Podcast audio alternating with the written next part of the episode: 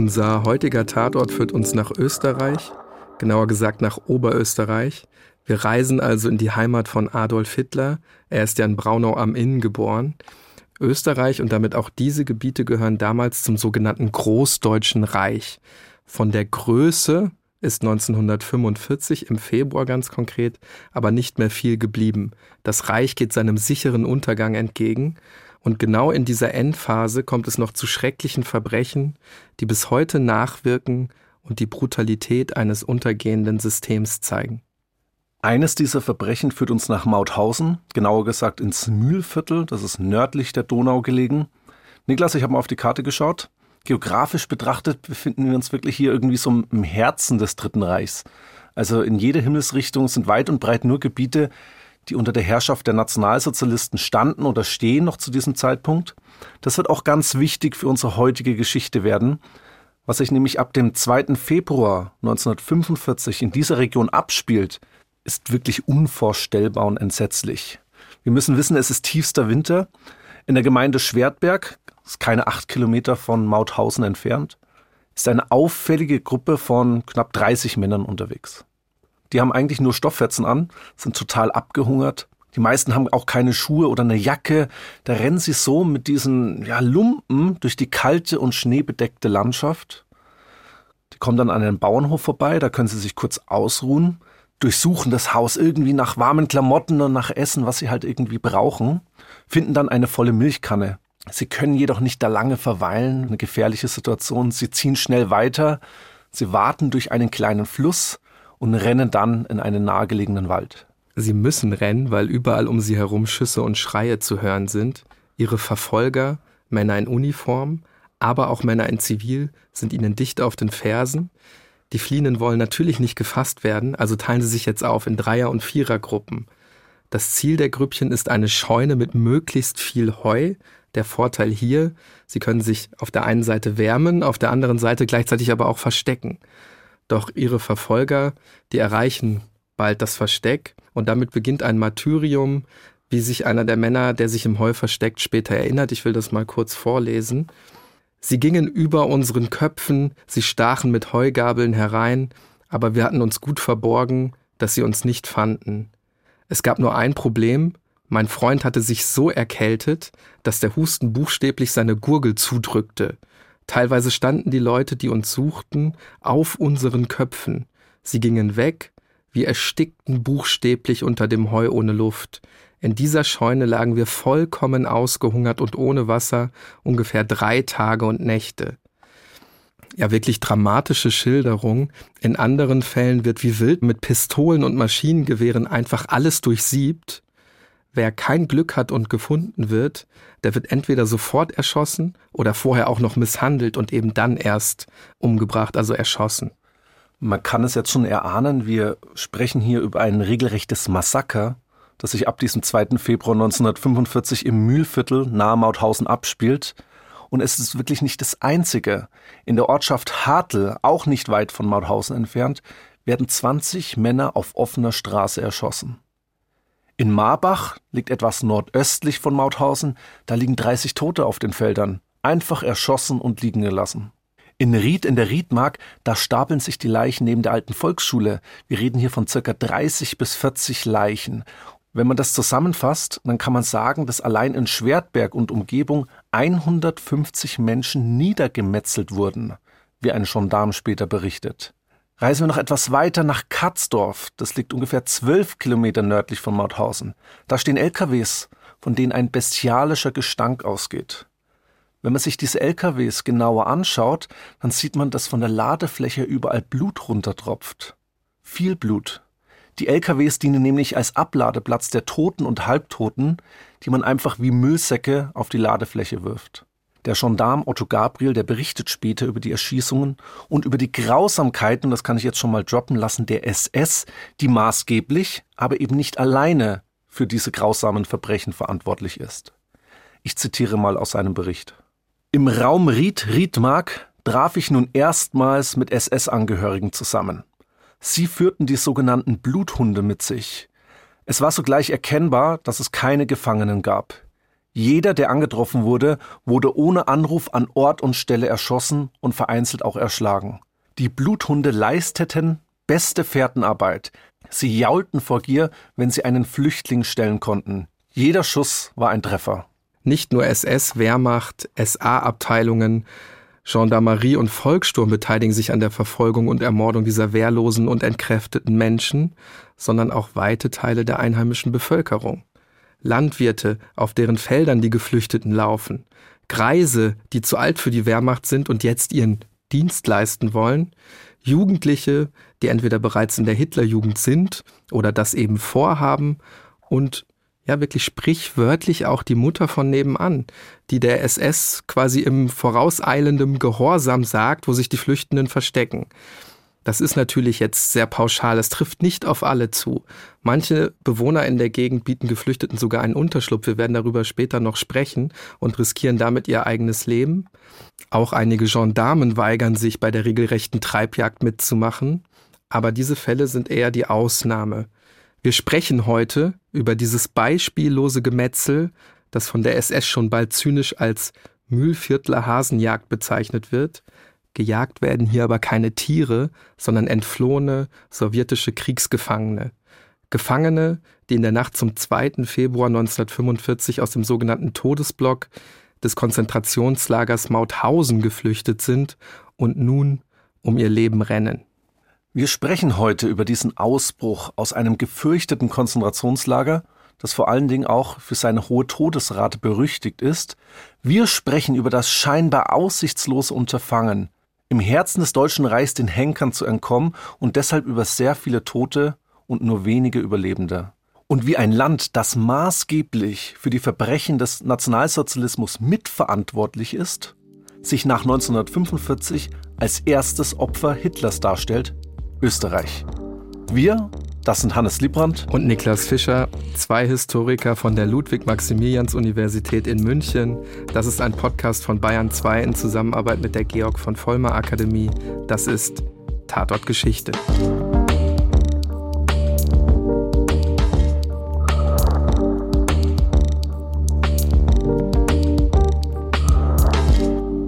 Wir haben jetzt bereits gesagt, es gelingt sowjetischen Kriegsgefangenen die Flucht aus dem Konzentrationslager in Mauthausen. Ich denke mal, für viele ist dieses ehemalige Konzentrationslager vielleicht nicht so bekannt. Mir ging es da übrigens auch ähnlich. Ich habe unsere Sommerpause genutzt, um die heutige Gedenkstätte zu besichtigen. Wie ich finde, wirklich sehr empfehlenswert. Von den Gebäuden sind noch sehr viele erhalten und allgemein ist die Lage besonders, weil das ehemalige Konzentrationslager auf so einer Anhöhe errichtet wurde. Also das hat wirklich so einen Burgcharakter mit großen, massiven Mauern. Von dem ehemaligen Konzentrationslager aus hat man auch einen Rundumblick über die Gegend, vor allen Dingen nach Mauthausen und Linz. Man sieht also in die Felder, in die Täler der Umgebung hinein und auf die Wiesen. Und diese Lage spielt auch eine ganz bedeutende Rolle, wenn wir jetzt gleich über den Ausbruch von mehr als 500 sowjetischen Kriegsgefangenen sprechen, der für die meisten den Tod bringen wird. Unter anderem auch, weil der Ausbruch gar nicht so das Problem ist, sondern vor allen Dingen die Zeit danach. Denn muss man sich ja mal irgendwie vorstellen, was machst du als KZ-Häftling? Wohin willst du denn fliehen? Selbst wenn dir der Ausbruch gelingt, mitten im Deutschen Reich, also im Feindesland, du kannst ja nicht einfach schnell über die Grenze rüber machen. Und selbst wenn du es schaffen würdest, wer sagt denn, dass du da irgendwie willkommen wärst? Du bist ja natürlich auch äußerlich abgemagert. Viele von den Menschen sind krank, tragen nur einfache Häftlingskleidung. Niklas, für all diese Fragen ist uns heute eine Expertin zugeschaltet, Marlene Wöckinger. Sie hat mich und unsere Gruppe, mit der ich unterwegs war, so kompetent durch die Gedenkstätte geführt, ist dort pädagogische Mitarbeiterin und diese Anmerkung sei mir erlaubt. Sie hat irgendwie so einen oberösterreichischen Dialekt, mit dem du Ostwestfalen, Niklas, einfach nicht mithalten kannst. Hallo Marlene, schön, dass du da bist. Du bist ja aus dem ORF-Studio, aus dem wunderschönen Linz zugeschaltet. Vielen Dank, dass du dir die Zeit genommen hast. Ja, hallo und danke für die Einladung. Es freut mich, dass ich heute bei euch im Podcast sein kann und ich hoffe, dass auch der oberösterreichische Dialekt gut zu verstehen ist. Vielleicht müsstest du uns mal kurz die Geschichte dieses Konzentrationslagers erklären. Also was war das Besondere an dem KZ Mauthausen? Welchen Zweck hat dieses KZ erfüllt und wann wurde es befreit? Zwei Wochen nach dem sogenannten Anschluss des austrofaschistischen Österreichs an das Deutsche Reich hat der Gauleiter von Oberösterreich verkündet, dass in Oberösterreich ein KZ errichtet werden soll. Es war dann am 8.8.1938, dass die ersten Gefangenen aus Dachau ins KZ Mauthausen überstellt wurden. Es waren fast ausschließlich Deutsche und Österreicher und es waren alles Männer. Nach Kriegsbeginn wurden Menschen aus ganz Europa in das KZ Mauthausen verschleppt. Das Lager ist ausgebaut worden. Es war eigentlich immer eine Baustelle und es ist immer größer gemacht worden und immer mehr erweitert worden. Insgesamt wurden Menschen aus mehr als 40 verschiedenen Ländern, also wirklich aus ganz Europa, nach Mauthausenbracht und dort getötet. In der zweiten Kriegshälfte wurden die Häftlinge dann zunehmend in der Rüstungsindustrie eingesetzt. Dazu wurden in ganz Österreich Außenlager des KZ Mauthausen errichtet. Das war ein richtiges Netzwerk an Konzentrationslagern mit insgesamt über 40 Standorten. In diesen Außenlagern mussten die Häftlinge vor allem in Firmen arbeiten. Es wurden dann zum Beispiel in St. Georgen an der Gusen oder in Ebensee unterirdische Anlagen, unterirdische Fabriken gebaut mit Stollensystemen, in denen Flugzeugteile hergestellt wurden. Das waren ganz katastrophale Zustände bei der Arbeit in diesen Stollenanlagen. Das KZ Mauthausen war das letzte Konzentrationslager, das befreit wurde. Es wurde am 5. Mai 1945 befreit. Viele der KZ-Häftlinge waren zu dem Zeitpunkt in einem ganz schlechten und geschwächten Zustand und sind dann in den Tagen der Befreiung oder auch in den Wochen danach noch verstorben. Insgesamt sind im KZ Mauthausen etwa 190.000 Menschen eingesperrt gewesen. Ungefähr die Hälfte von ihnen, ungefähr 90.000 Menschen, sind im KZ-System Mauthausen-Gusen ermordet worden. Das KZ Mauthausen, das thront ja regelrecht auf einer Anhöhe mit 360 Grad Blick über die Täler. Hannes hat die burgähnliche Architektur mit den dicken Mauern ja schon angesprochen. Es gibt aber auch einen Steinbruch und eine sogenannte Todesstiege. Kannst du uns kurz erklären, was es damit auf sich hat? Der Steinbruch Wiener Graben war gleichzeitig Ort der Zwangsarbeit, aber auch ein Ort des Todes. Die SS tötete KZ-Häftlinge ganz gezielt durch oder bei der Arbeit. Was dabei interessant ist, ist, dass dieser Steinbruch auch etwas öffentlich zugänglich war und wenn man vor Ort ist, dann sieht man, dass auf den Hügeln gegenüber Bauernhöfe waren und da hat es viele Kontaktpunkte von den Leuten rundum zum Konzentrationslager gegeben. Alleine diese Lage am Hügel oben, da merkt man, dass das KZ sehr sichtbar war. Jetzt aber nochmal zu dieser sogenannten Todesstiege. Das ist einer der bekanntesten Orte im KZ Mauthausen, weil ganz viele Überlebende davon berichtet haben. Die Überlebenden berichteten vor allem von den Qualen, die diese Todesstiege mit sich brachte. Die SS hat nicht etwa einen Lastenaufzug gebaut, um die Steine aus dem Steinbruch raufzubringen zum Lager. Sie hat die KZ-Häftlinge gezwungen, die Steine, schwere Steinblöcke, über eine sehr lange, steile Stiege, eine Treppe zu tragen, die oft rutschig war, die uneben war, wo die Stufen nicht gleich groß waren. Dabei sind die KZ-Häftlinge geschunden worden, sie wurden geschlagen von Aufsehern und angetrieben, auf dem Laufschritt diese Stiege raufzulaufen. Dabei sind sie gestolpert, sind sie gestürzt, sind an Erschöpfung gestorben und zusammengebrochen. Die Todesstiege ist einer der Orte, der eingesetzt worden ist, um KZ-Häftlinge durch Zwangsarbeit zu töten. Die Häftlinge wurden immer zur Arbeit gezwungen und mussten im Sommer zum Beispiel etwa elf Stunden am Tag arbeiten. Wenn sie aber nicht gearbeitet haben, da war die Qual nicht zu Ende. Das Leben im KZ Mauthausen war ständig bedroht. Da geht es darum, dass zum Beispiel die SS KZ-Häftlinge beim Appell stehen, gedemütigt, geschlagen, gefoltert und getötet hat. Bei so Sachen wie Privatsphäre und das Leben in den Baracken, da wird deutlich, dass die Menschen überhaupt keine Privatsphäre hatten, dass Hygiene ein riesengroßes Problem war und sie Krankheiten einfach verbreitet haben im Lager und nur wenige privilegierte Häftlinge hatten Zugang zu Medizin. Wenn man sich jetzt das KZ Mauthausen dann anschaut, egal auf welcher Ebene, ob das jetzt der Steinbruch ist, ob das das Leben in den Baracken ist, ob das einfach so irgendwie der Alltag im Konzentrationslager ist, es ist alles geprägt von Mangel und von Gewalt. Und der Tod war im KZ Mauthausen allgegenwärtig. Wenn wir jetzt schon über die zahlreichen Verbrechen und Lagergrausamkeiten sprechen, dann müssen wir natürlich auch über den sogenannten Todesblock sprechen. Genau von dort erfolgt dann noch später auch der Ausbruch. Dieser Block wurde auch in der Zeit als private Folterkammer der SS bezeichnet. Marlene, wer wurde hier vor allen Dingen inhaftiert und gefoltert und was ist das Besondere an den Häftlingen, die dann eben auch ausbrechen? Dieser sogenannte Todesblock hat mehrere Namen. Er wird auch Block 20 oder Baracke 20 genannt. Damit man das ein bisschen verstehen kann, wie es dort zugegangen ist, wer die Personen waren, die dort eingesperrt waren und dort getötet worden sind, muss man sich ja in den Ort reinversetzen. Die Baracke 20 war durch eine Mauer abgetrennt. Sie hat an sich genauso ausgeschaut wie alle anderen KZ-Baracken, so eine einfache Holzbaracke. In den Konzentrationslagern gab es immer wieder abgetrennte Bereiche. Ihr habt schon Gedenkstätten besucht und da wird euch aufgefallen sein, dass da immer wieder mal irgendwo Mauern gab oder wenn man sich Fotos anschaut, dann sieht man das, dass da nicht immer alles gleich war. Es wurden zum Beispiel Männer und Frauen immer voneinander getrennt. Auch Personen mit ansteckenden Krankheiten sind meistens von den Nicht-Kranken, ich möchte nicht sagen gesunden, aber nicht kranken KZ-Häftlingen getrennt worden und so gab es Quarantäneblocks. Auch diese Baracke 20 war ursprünglich ein Quarantäneblock dann ist er aber verändert worden. Ab 1944 ist die Baracke 20 zu jenem Block worden, in dem die sogenannten K-Häftlinge eingesperrt und getötet wurden.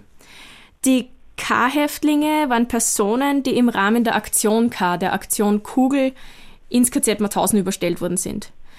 Die Aktion K ist eine geheime Mordaktion der Nazis gewesen. Die ist Anfang 1944 losgegangen. Diese K-Häftlinge sind dann im KZ Mauthausen nicht registriert worden, sondern sie sollten hier im Geheimen beseitigt werden.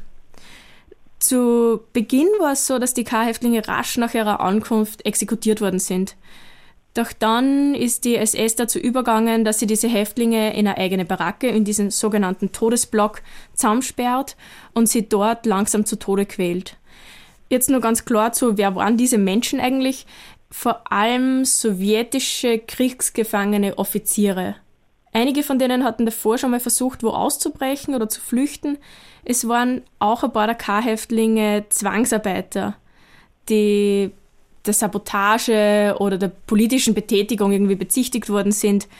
Die meisten von den K-Häftlingen waren aber sowjetische Militärsangehörige. Und zahlenmäßig, damit man das nur verorten kann, waren das etwa 5000 Personen, die im Rahmen der Aktion K ins KZ Mauthausen gebracht worden sind und da getötet worden sind. Die Todesrate im Block 20 war irre hoch und die hatten eigentlich keine Chance zu überleben.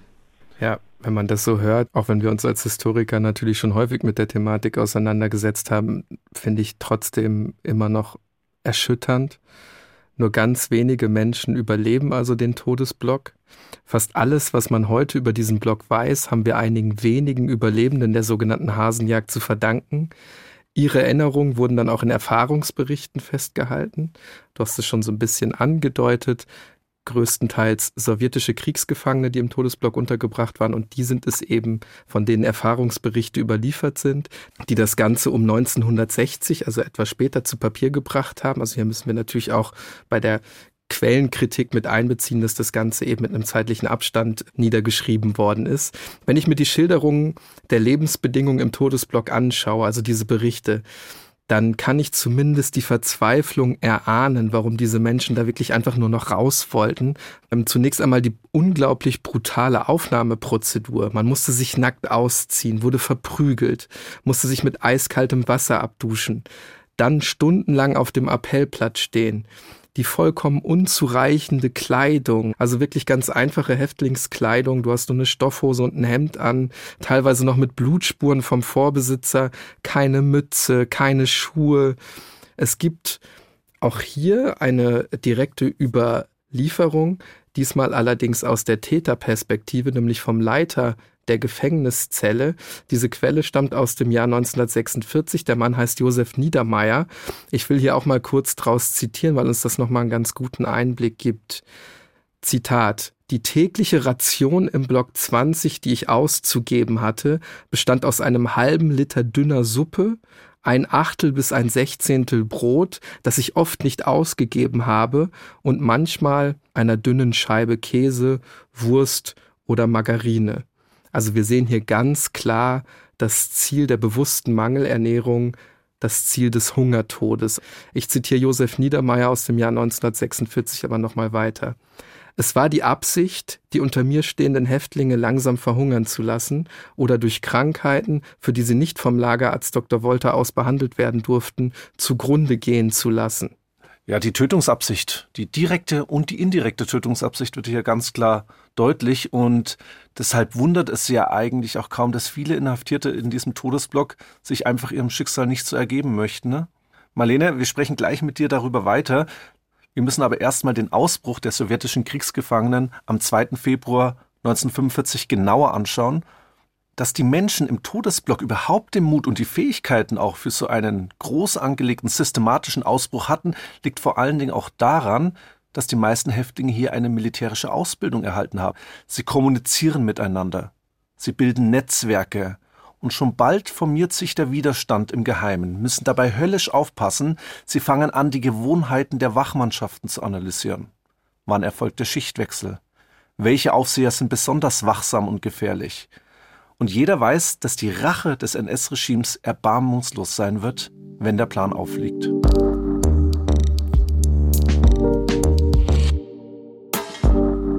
Die Rache der Nationalsozialisten beginnt streng genommen sogar vor dem wirklichen Ausbruch. Wir wissen heute gar nicht so genau warum, aber die SS hat dann eben Kenntnis von Ausbruchsplänen Anfang des Jahres 1945, bekommt irgendwie Wind davon, dass man aus dem Todesblock fliehen will. Hintergrund ist auch, dass sich die Lage im Konzentrationslager wirklich jeden Tag weiter verschärft. In der Nacht zum 27. Januar stürmen dann SS-Leute die Baracken und greifen da die vermeintlichen Redelsführer heraus. Darunter Nikolai Vlasov, Offizier der sowjetischen Luftwaffe, 1943 über Leningrad abgeschossen, der dann später nach Mauthausen gebracht wird. Er ist, das können wir festhalten, wirklich der Anführer des Aufstandes. Er wird dann umgebracht. Es gibt sogar Berichte, dass er lebendig im Krematorium verbrannt worden ist. Andere Offiziere, knapp 50, werden in diesen Tagen gehängt oder erschossen. Wir wissen auf jeden Fall, dass sie verraten wurden, dass die Pläne zur SS vorgedrungen sind. Nicht genau von wem, nicht genau auch wann, aber zu diesem Zeitpunkt glaubt jetzt jeder eigentlich, dass dieser Ausbruchsversuch zum Scheitern verurteilt ist. Selbst die SS rechnet eigentlich nicht mehr mit einem Ausbruch. Schließlich haben sie ja alle Köpfe des Aufstandes umgebracht. Aber es gelingt den übrigen Insassen des Todesblocks, einige Funktionshäftlinge, das sind sogenannte Stupendisti, auf ihre Seite zu ziehen. Das sind selbst KZ-Häftlinge, die jedoch von der SS so als Art Aufseher eingesetzt werden, als Gegenleistung für Privilegien im Lager. Und hier herrscht wirklich ein Klima des Misstrauens. Man muss sich das ja vorstellen. Kann man diesen Männern wirklich trauen?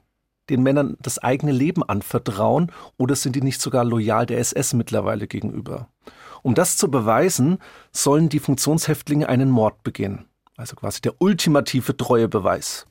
Der Blockälteste, das ist quasi das Oberhaupt aller Funktionshäftlinge, der eng mit der SS zusammenarbeitet, der muss ausgeschaltet werden, damit der Ausbruch überhaupt gelingen kann.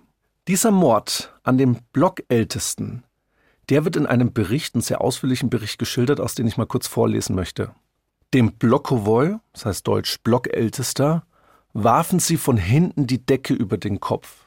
Tkatschenko und noch fünf Häftlinge warfen sich auf den Henker, zogen ihn von den Füßen, warfen an seinen Hals einen Riemen, begannen ihn zu würgen und ihm Schläge mit Nägeln und Steinen zuzufügen, die sie in den Fäusten hatten. Dann hielt Katschenko eine Sekunde bei uns inne und fragte, wie geht's? Und ohne eine Antwort abzuwarten, nickte er mit dem Kopf Richtung Korridor. Erledigt diesen Hund. Der Blockowoi lebte noch, er stand auf allen Vieren. Ich und Fenota begannen ihn erneut zu würgen, und dann schleiften wir die Leiche in die Latrine, wo sie üblicherweise die Leichen der Häftlinge hinwarfen. Diese Tötung des Blockältesten am 1. Februar um 22 Uhr ist eben jetzt entscheidend, denn erst danach kann man die übrigen Häftlinge über die bevorstehende Flucht informieren. Es dauert dann aber ungefähr nochmal drei Stunden, bis es zum Ausbruch kommen wird. Ein Häftling, eigentlich Offizier der Roten Armee, soll kurz vorher auch noch eine flammende Rede gehalten haben. Auch die will ich mal ganz kurz zitieren. Kommt, wir schwören uns jetzt feierlich voreinander bei unserem Schicksal und dem Leben unserer hier gemarterten Freunde. Wir schwören, dass der, dem ein glückliches Schicksal zufällt und nach Hause zurückkehrt, den Leuten erzählt, was sich hier im Todesblock abgespielt hat, dass er erzählt über das Zugrundegehen unserer Brüder, über unsere Leiden und unseren Kampf.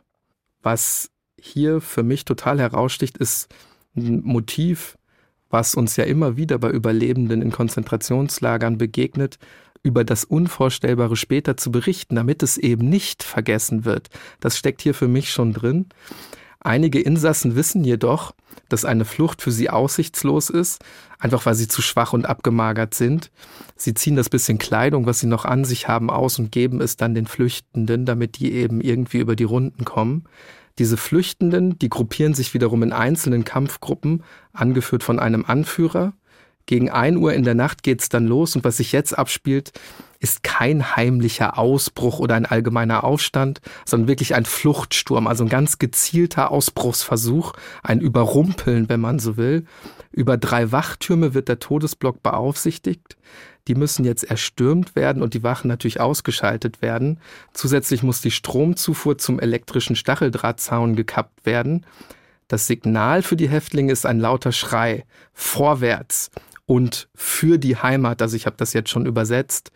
Knapp 500 Häftlinge stürzen sich nahezu gleichzeitig durch beide Türen und die Barackenfenster dann in Richtung der Wachtürme. Manche von ihnen sind mit Pflastersteinen, andere mit Kohlestücken oder hölzernen Pantoffeln und Seife bewaffnet. Also man nimmt wirklich alles, was man irgendwie in die Hände bekommt. Andere nutzen Feuerlöscher oder Teile der Betonwaschbecken, um damit eben die Wachen zu attackieren. Also alles, was man irgendwie zu einer Waffe machen kann, wird zu einer gemacht. Jetzt fragen wir uns wahrscheinlich alle, woher haben die denn das alles? Also größtenteils wird das alles aus dem Zimmer des ermordeten Blockältesten geklaut und das funktioniert man eben jetzt zu Wurfgeschossen um. Ja, und man kann sich das ja leicht ausmalen. Das ist ein ganz ungleicher Kampf, der da einsetzt. Die SS-Leute und die übrigen Wachmannschaften, die schießen jetzt wie wild mit Maschinengewehren auf die Häftlinge. Überall im Konzentrationslager jaulen die Sirenen, das Scheinwerferlicht leuchtet das ganze Gelände aus. Die Häftlinge vertrauen jetzt darauf, dass sie einfach viel mehr Leute sind. Und sie wissen aber auch, ja, die ganz vorne sind, die wird es natürlich als erstes erwischen. Also es wird sehr viele Opfer geben. Ja, und diese Taktik geht auf. Als erstes nehmen die Häftlinge den östlichen Wachturm A ein. Von dort können sie mit dem Maschinengewehr auf den Wachturm B schießen. Das größte Problem für die Häftlinge ist jedoch die Mauer rund um den Todesblock. Die ist 2,50 Meter hoch und darüber ist ein 70 Zentimeter hoher elektrischer Stacheldrahtzaun angebracht. Eilig werden dann nasse Decken herangeschafft. Die wirft man auf den Zaun, um quasi einen Kurzschluss zu erzeugen. Damit ist diese Gefahr erstmals gebannt. Bleibt aber noch die hohe Mauer. Die Häftlinge versuchen jetzt panisch mit Räuberleitern irgendwie über die Mauer zu kommen. Sie knoten Decken aneinander und versuchen sich irgendwie gegenseitig hochzuziehen, während von hinten, von der Seite und von, fast schon von allen Richtungen Gewehrsalven auf sie niedergehen. Nach und nach schaffen es dann recht viele der Insassen über die Mauer, dann müssen sie noch über einen zweiten Stacheldrahtzaun etwas weiter dahinter, bis sie dann in die vermeintliche Freiheit gelangen. Von den knapp 500 Menschen, die sich an dem Ausbruch beteiligen, gelingt wohl wirklich 419 tatsächlich die Flucht. Sie brechen aus. Diejenigen, die im Todesblock dann zurückbleiben, du hast es vorhin gesagt, entweder weil sie bereits schon zu schwach waren, um sich an dem Ausbruch zu beteiligen, oder weil sie verletzt wurden im Zuge dieses Ausbruchversuches, die werden in den frühen Morgenstunden des 2. Februar sofort erschossen. Alle. Wer es nach draußen geschafft hat, der lebt weiter, zumindest vorerst. Denn jetzt wird nicht nur die SS mobilisiert, um die Geflüchteten zu suchen, sondern die ganze Region, vom Jugendlichen bis zum Kreis. Jetzt beginnt die gnadenlose Verfolgung dieser Menschen und sehr bald prägt die SS einen besonders zynischen Begriff dafür, Mühlviertler Hasenjagd. Wir haben es ja in der letzten Episode schon angesprochen. Am 18.11.2022, da wagen wir uns tatsächlich das erste Mal unter Menschen, also genauer unter euch. Wir machen unsere allererste Live-Show, nehmen unseren ersten Live-Podcast direkt im Deutschen Museum auf. Das ist natürlich eine unglaublich große Ehre für uns. Das Thema, das haben wir schon gesagt, verraten wir nicht, soll eine Überraschung sein, aber es wird natürlich wieder um ein ganz spannendes historisches Verbrechen gehen. Natürlich habt ihr vor Ort auch die Möglichkeit, uns kennenzulernen, uns Fragen zu stellen.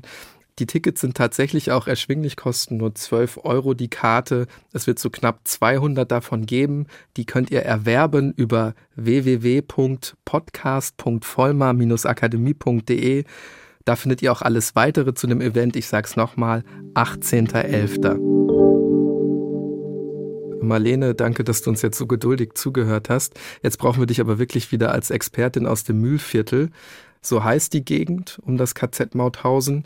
Und Hasenjagd ist nun wirklich ein zynischer Begriff für die Menschenhatz, die nun beginnt. Vielleicht kannst du uns ein wenig in die Situation der Geflüchteten mitnehmen. Welche Optionen, sprich welche Routen sind damals überhaupt möglich? Und wie wird die sogenannte Hasenjagd durch die Nationalsozialisten überhaupt organisiert? Kannst du da so ein bisschen mitnehmen? Diese sogenannte Hasenjagd hat etwa zwei Wochen angedauert. Aber am intensivsten war sie wirklich in den ersten paar Tagen. Was war jetzt eigentlich der Plan und was waren die Routen? Die meisten sind in Richtung Norden geflohen. Also grob gesprochen in Richtung tschechischer Grenze und somit in jene Richtung, in der dann auch die Rote Armee zu erwarten war. Die Mehrzahl der Flüchtenden ist aber gleich in der unmittelbaren Umgebung des KZ Mauthausen getötet worden. Manche Häftlinge, die es etwas weiter geschafft haben, sind dann in den Gemeinden Katzdorf oder Bregarten aufgegriffen und getötet worden. Ich bin in dieser Gegend aufgewachsen, ich kenne mich dort gut aus. Wenn ich diese Namen höre, dann weiß ich ungefähr, wo das ist. Euch sagen diese Orte wahrscheinlich wenig die auf der Flucht befindlichen KZ-Häftlinge, die haben auch überhaupt nicht gewusst, was sie da erwartet. Sie haben nicht genau gewusst, wie schaut diese Gegend aus. Da geht es dann auch um so ganz praktische Dinge wie, wo ist ein Fluss und wo ist eine Brücke oder wo ist ein Bahnübergang. Also solche Sachen, dass man das einfach irgendwie kennt und weiß, wo man hin kann. Von den ungefähr 500 Personen, die im Februar 1945 im Block 20 eingesperrt waren, haben wahrscheinlich elf Personen überlebt.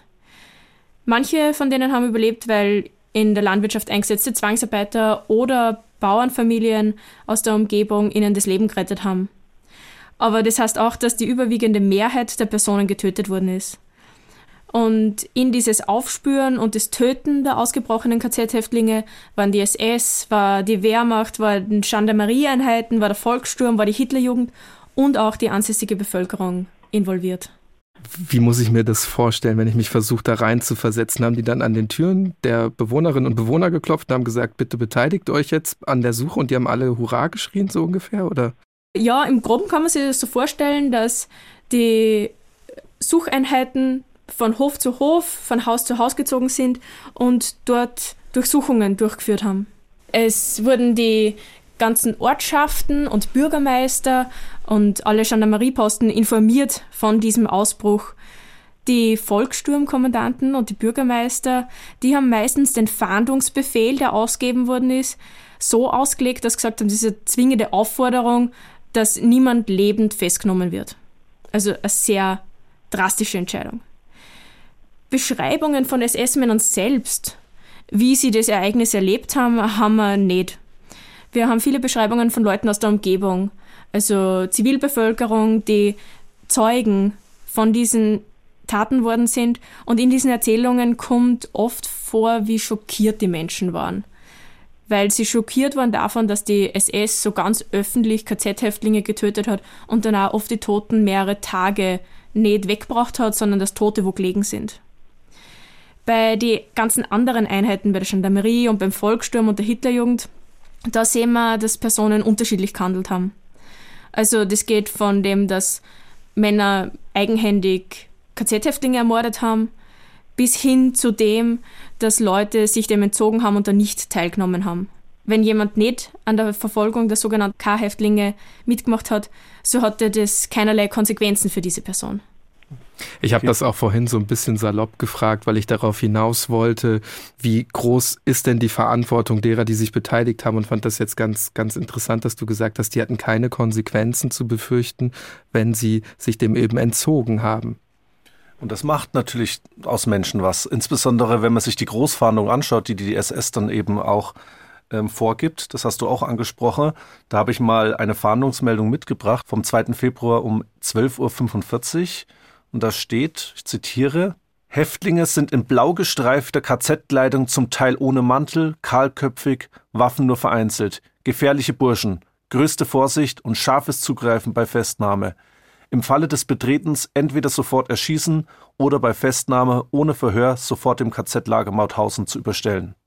Andere Quellen berichten von einem regelrechten Blutrausch, der die SS erfasst haben soll, die alles ermordet, was auch nur entfernt an Häftlinge erinnert Und dieses gemeinsame Vorgehen, drei Monate vor Ende des Krieges, in einer Zeit, in der Auschwitz bereits befreit wurde, ist so eine groß angelegte Aktion ja schon fast ja einmalig, selbst für die Zeit des Nationalsozialismus.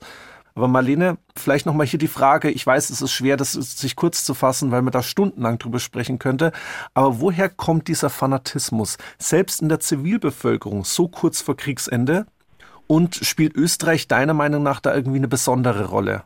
Bei dieser sogenannten Mühlviertler Hasenjagd handelt es sich um ein Endphaseverbrechen. So nennt man diese nationalsozialistischen Verbrechen, die dann Ende des Zweiten Weltkriegs stattgefunden haben, wie du jetzt schon gesagt hast, so in den letzten drei, vier Monate. Diese Taten sind gekennzeichnet von einer besonderen Grausamkeit und sie spielen sich meist in der totalen Öffentlichkeit ab. Es kommen da viele Sachen zusammen, das bedarf einer komplexen Erklärung, dass man die Stimmung auch damals irgendwie ein wenig nachvollziehen kann. Zu dieser Zeit gab es sicher eine total aufgeheizte Stimmung. Außerdem drohte die Niederlage des Deutschen Reiches und so griffen viele Menschen zu sehr extremen Taten. Das ist aber wahrscheinlich nur ein kleiner Ansatz, wie man das auch ein wenig verstehen kann. Und es ist nämlich schon krass, weil wenn man sich das anschaut, dass da auf einmal Leute aus der Zivilbevölkerung KZ-Häftlinge ermorden. Das war für die Menschen in der Umgebung auch nicht normal, das war nicht deren Alltag. Die Zivilbevölkerung war auf einmal ganz plötzlich in einer sehr persönlichen Art mit den KZ-Häftlingen konfrontiert. Die KZ-Häftlinge waren nämlich auf einmal direkt bei ihnen. Nicht nur im KZ und hinter Stacheldraht oder in irgendeiner Arbeit irgendwie involviert, sondern sie waren direkt bei ihnen und sind direkt vor der Haustüre gestanden und die Leute haben Entscheidungen treffen müssen, was du jetzt mit der Person, die da vor mir steht. Es geht mir da jetzt gerade nicht darum, Verständnis für die Zivilbevölkerung aufzubringen, sondern einfach diesen Tatbestand zu rekonstruieren. Es kommen ja dann auch wirklich große Fragen auf, wenn man sich anschaut, was damals getan wurde. Und da die Frage, wie geht man danach damit um? Ihr habt gefragt auch nach der Rolle von Österreich. Insgesamt, wenn man sich so Täter, Länder nach dem Genozid anschaut, stellt sich die Frage, wie geht es da weiter? Wie geht eine Gesellschaft, wie geht ein Land mit einem Genozid um? Werden Täterinnen zur Verantwortung gezogen? Werden Leute bestraft? Oder ist die Strategie mehr so vergeben und vergessen und schwamm drüber? Werden Verbrechen aufklärt? Werden sie dokumentiert? Werden Opfer entschädigt? Oder, also die Frage, ist das überhaupt möglich? Wird drüber gesprochen oder wird geschwiegen? Das sind so große Fragen, die uns natürlich beschäftigen, wenn wir über die Zeit des Nationalsozialismus reden. Wenn wir jetzt nochmal in die Makroebene reingehen, in diese kleinen Orte, in diese Dörfer, in denen die sogenannte Mühlviertler Hasenjagd stattgefunden hat, dann muss man sich in der Zeit danach fragen, wie gehen die Leute damit um? Wie geht's Leuten, die da am Stammtisch zusammensitzen und der eine fängt dann an, dass er sie rühmt, dass er da bei dieser Menschenjagd wen umgebracht hat. Und der daneben sitzt da und hat wen versteckt gehabt damals. Und dann ist wer daneben und der hat wen an die SS ausgeliefert da stellen sich ja Fragen von Schuld einfach und das sind sicher keine leichten Fragen, dann danach mit dem weiterzuleben, aber auch die Frage, wie erzählt man diese Geschichten und wie gibt man es weiter. Österreich als Nation, als Land hat nach dem Zweiten Weltkrieg eine Opfererzählung kreiert. Das war praktisch für Österreich, politisch, aber auch gesellschaftlich. Und so entstand dann über Jahrzehnte hinweg eine Erzählung und ein entschuldender Mythos, dass Österreich das erste Opfer des Nationalsozialismus gewesen ist. Das hat dann lange Zeit dauert und erst in den 1980er Jahren mit der Waldheim-Debatte ist dieser Mythos aufgebrochen und die Erzählung hat sich verändert und es hat sich dann ein paar Jahre später auch das offizielle Österreich der Mitverantwortung an Verbrechen des nationalsozialistischen Regimes bekannt dieser Mythos, den du jetzt angesprochen hast, dass Österreich das erste Opfer Hitlers war, sozusagen, der hat sich ja wirklich lang gehalten, du hast es gesagt. Verschwiegen wird dabei ja auch, dass durchaus zahlreiche führende Nationalsozialisten selber Österreicher waren. Klar, Adolf Hitler, aber zum Beispiel auch Ernst Kaltenbrunner ab 1943 Chef der Sicherheitspolizei und des SD und auch Leiter des Reichssicherheitshauptamtes, also eine ganz wesentliche tragende Säule des Regimes. Oder Odilo Globotschnik, Leiter der Aktion Reinhardt. Das war der Tarnname für die Ermordung der Juden, Sinti und Roma im sogenannten Generalgouvernement Polen. Darüber hinaus auch zahlreiche Ärzte, Juristen, Bürokraten und viele, viele andere. Österreicher galten ja auch als Reichsdeutsche mit sämtlichen Privilegien, die damit verbunden waren. Ich würde gerne noch mal auf die Aufarbeitung zu sprechen kommen im juristischen Sinn. Also wir gehen jetzt ein bisschen in die Zeit nach 1945. Wer wird da angeklagt? Wie wird das eben das Ganze auch über Gerichtsverfahren dann juristisch aufgearbeitet? Also sind da zum Beispiel auch diejenigen angeklagt, die Zivilisten gewesen sind?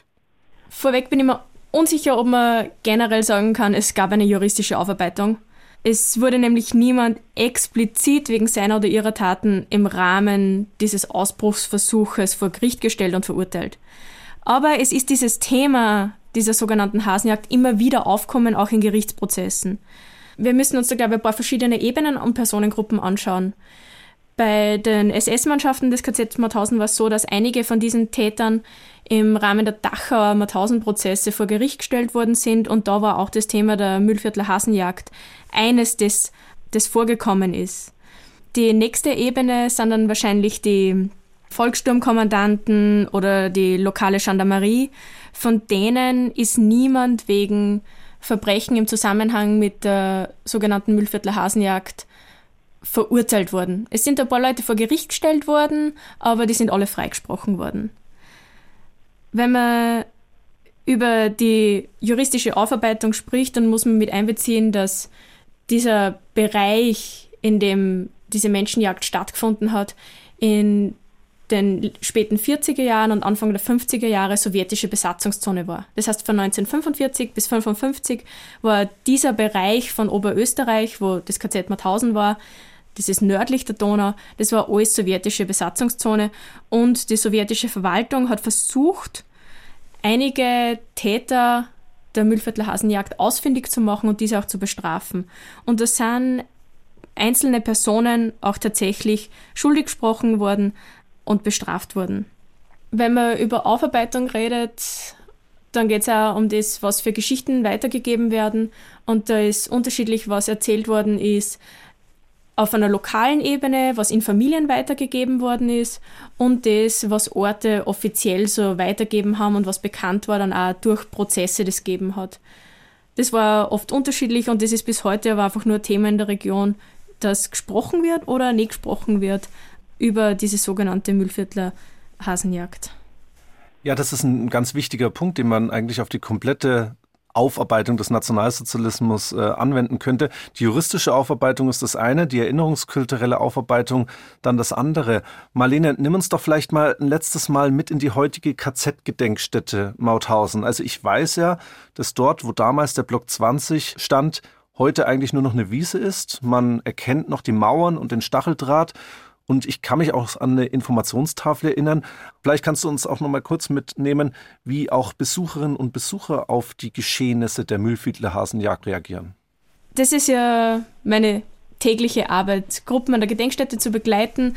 Und da kommt dieser Ausbruchsversuch oft vor. Einfach, weil es so ein bedeutendes Ereignis war und aber auch, weil Leute danach fragen. Wir arbeiten auch mit PolizistInnen in Ausbildung. Und da eignet sich das Thema der Hasenjagd super, um über Befehlsketten zu sprechen und auch über Zuständigkeiten. Wer trifft eine Entscheidung? Welche Folgen haben diese Entscheidung und auch welche Interpretationsspielräume gibt's da? Und wer trägt danach die Verantwortung?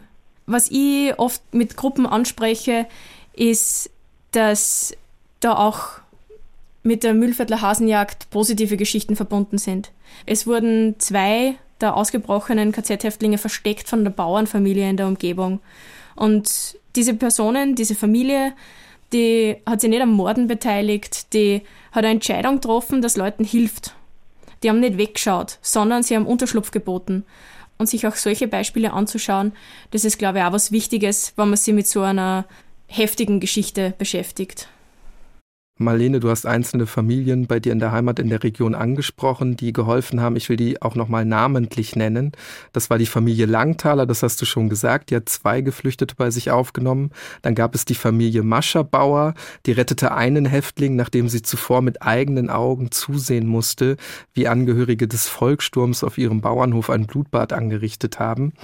Auch wenige andere Familien darüber hinaus und sogar auch Zwangsarbeiter in der Landwirtschaft haben dafür gesorgt, dass zumindest einzelne Menschen gerettet wurden und dann am Ende überleben konnten. Das ist ganz wesentlich, dass wir das hier auch nochmal zusammenfassen. Also wirklich diese Bereitschaft von einzelnen Familien zu helfen. Ich danke dir sehr, dass du bei uns gewesen bist, Marlene, und uns so detailliert und eindringlich über die Geschehnisse berichtet hast.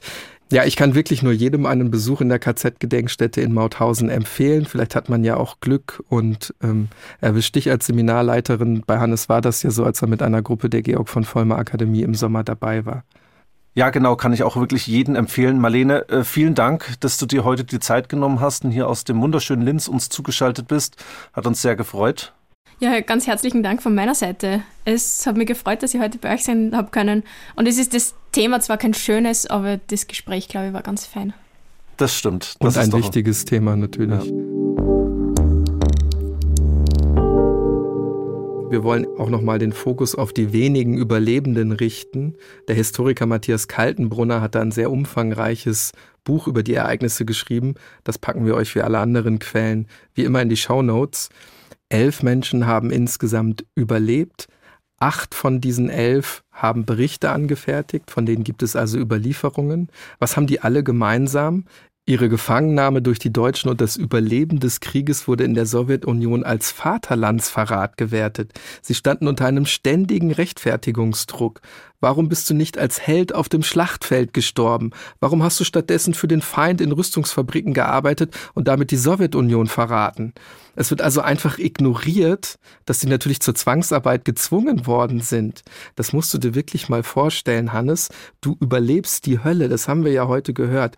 Dir gelingt die Flucht aus diesem Martyrium und dann macht der Staat in deiner Heimat dich selbst zum Verräter, quasi zum Handlanger des Feindes, ausgerechnet dem Feind, unter dem du so unglaublich gelitten hast. Also ich finde es wirklich unvorstellbar. Ja, das wurde insbesondere in der Zeit des Stalinismus so praktiziert, dass Kriegsgefangene per se erstmal Deserteure waren. Du musstest dich erklären.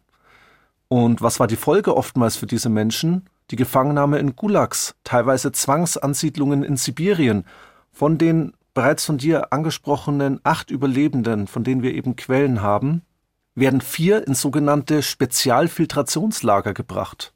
Was verstehen die Sowjets unter Filtration? Das ist eine Spezialüberprüfung, ob und wie man mit den Feind paktierte.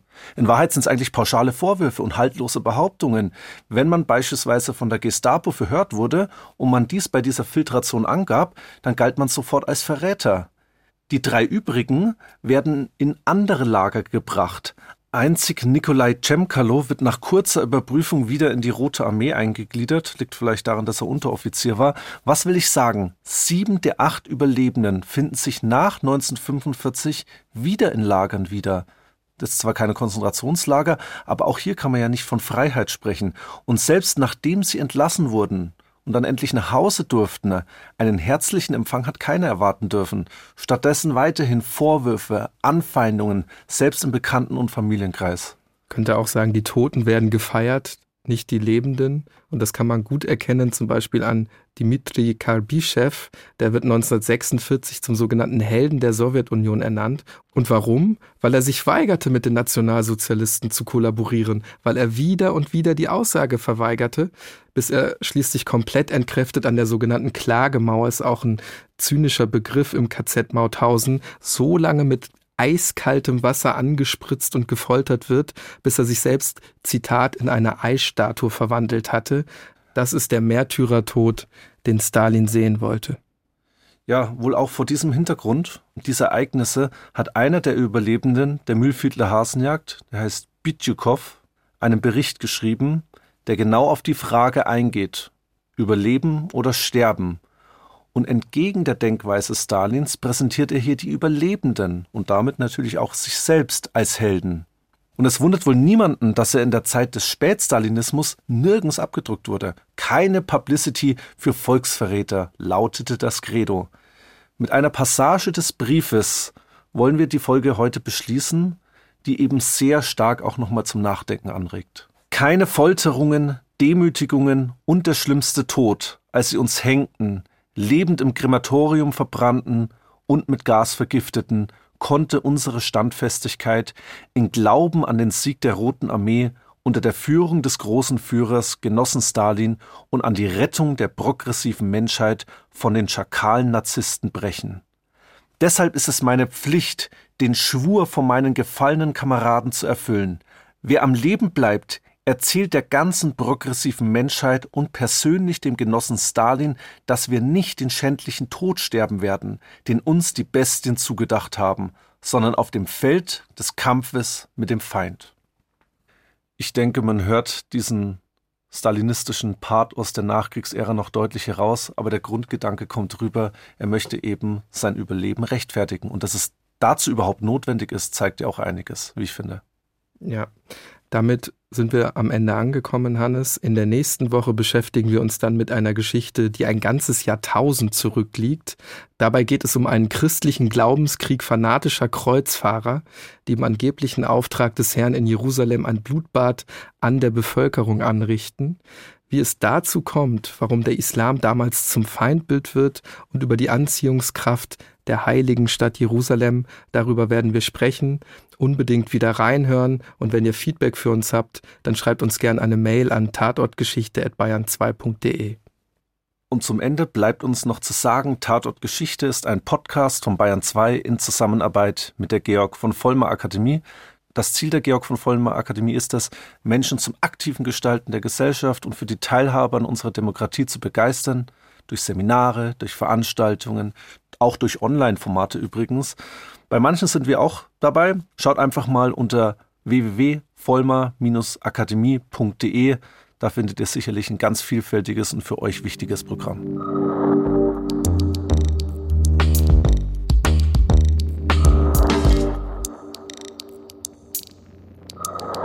Wenn euch dieser Podcast gefallen hat, dann gefällt euch vielleicht auch mein Podcast.